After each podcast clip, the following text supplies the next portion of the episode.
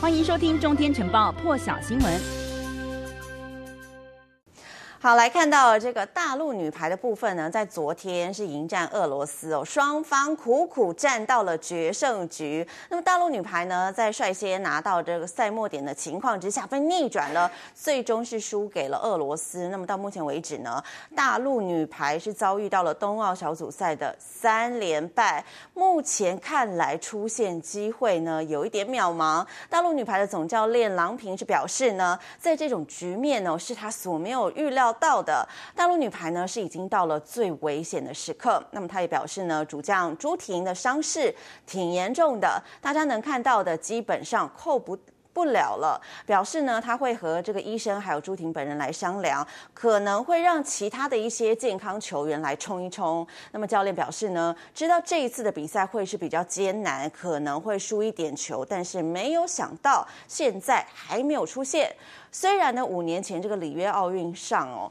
最终夺冠的是大陆女排，但其实呢，在这个小组赛的阶段，同样也是跌跌撞撞，取得两胜三负。但在东京奥运会上呢，没有出现的情况，显然比上一次更差了。甚至可以说呢，大陆女排的东京之旅，现在是已经到了最危险的一个时刻。那么在目前的状况之下呢，大陆队想把这个晋级悬念保留到最后呢，就必须要在这个明天，也就是三十一号打。打败小组当中最强对手之一，就是意大利队，并且呢，在最后一场小组赛再打败阿根廷。那么对于接下来的比赛呢，还有朱婷的伤势哦，教练说呢，如果朱婷打不了的话呢，形势是相当严峻的。他说呢，会努力去打，而且呢，把能打的球员都让他们尽量上场。而另外呢，在这个男子三对三的决赛上头，前天晚间呢，俄罗斯是对上了拉脱维亚。那么两队呢都有发生了一些意外的插曲。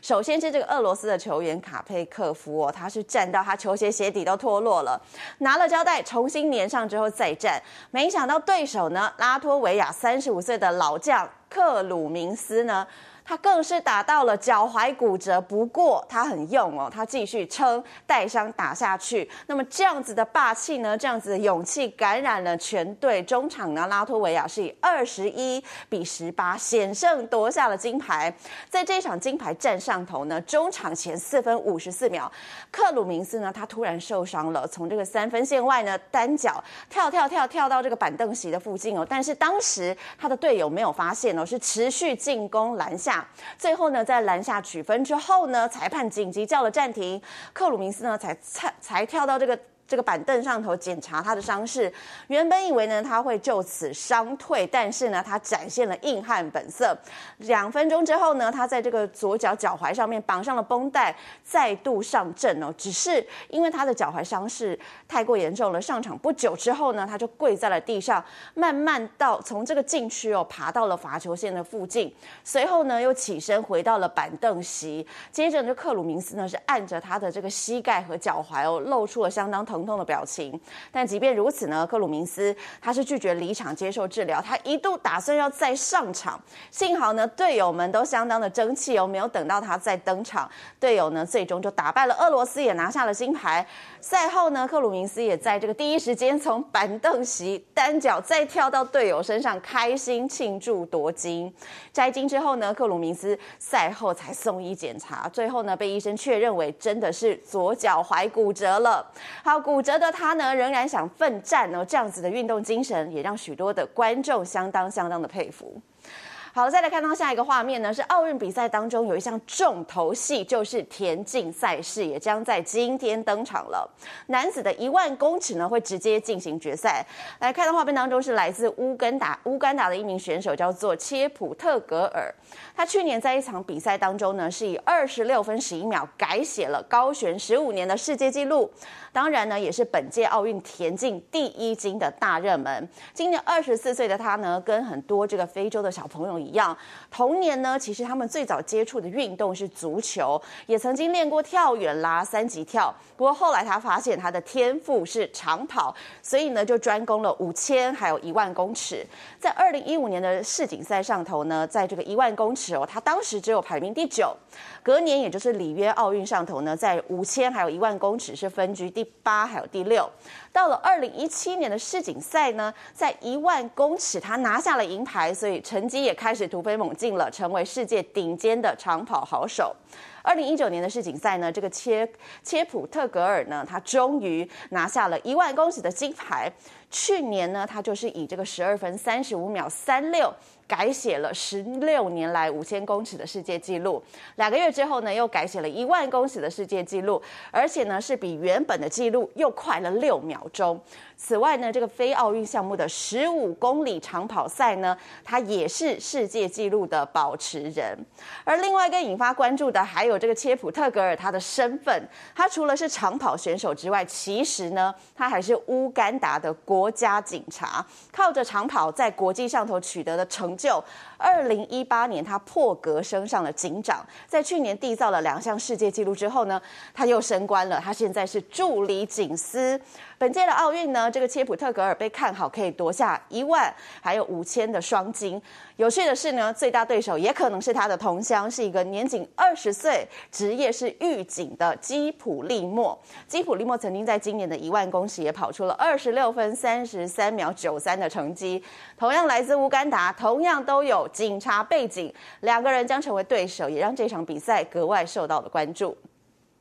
另外来看到是人口只有三点四万人的一个欧洲小国圣马力诺，在昨天呢也刷新了奥运纪录，成为人口最少的夺牌国家。这一位呢就是圣马力诺的女选手，她叫做派瑞利，在这个定向飞靶射击呢夺得了铜牌，荣登了圣马力诺史上第一位拿到奥运奖牌的运动员。今年三十三岁的派瑞利呢，她曾经在二零一二年伦敦奥运的时候获得了殿军。九年之后的新现在，他再上一层楼。他说呢，其实决赛的时候看到这个第五名的选手出局，那个时候他就心想说：“我可不要再当一次第四名了。”所以他很努力，最终获得了季军，也取得了铜牌。他开心地表示呢：“这是我和我的国家得到的第一枚奖牌。我们是个小国，但是也充满荣耀。”那么他的父亲也表示呢，他们已经连续两天熬夜看比赛直播了，看到心爱的女儿夺牌，大家都泪流满面，相当的感动。而这个东京奥运呢，如火如图的进行当中，但是疫情也没有因此停下脚步。根据日本 NHK 的报道呢，日本二十九号昨天一天新增了一万零六百九十九例的确诊，单日确诊首度破万，也创下了新高。日本政府呢，打算把这个东京都还有冲绳呢的紧急事态宣言再延长到八月三十一号，并且呢，也打算要纳入大阪府、埼玉、千叶还有神奈川县。期间呢，是从这个八月二号到八月三十一号。而在奥运主办的城市东京都呢，也在昨天一天新增了三千八百六十五例，是连续第三天创下了单日新高了。有日本医生就直言说呢，东京正面临了前所未有的疫情爆发性扩大。另外有这个京都大学的学者，他率领了一个研究团队，模拟了东京的疫情，指出呢，如果疫情照现在的速度持续扩大的话，到八月中有可能这个单日新增的确诊数呢会超过五千例，到八月底呢。光是东京这个地区单日的确诊恐怕就会破万例了。而这国际奥会呢，则是昨天哦紧急出面表示呢，这个冬奥相关人士并不是造成东京疫情急速扩大的原因。但另外也有媒体报道说呢，是有多名前往日本采访冬奥的欧洲媒体呢，在他们的下榻旅馆群聚喝酒，违反了防疫规定。那么冬奥的组委会呢，正在严议惩处中。更多精彩国际大事，请上中天 YT 收看完整版。也别忘了订阅、按赞、加分享哦！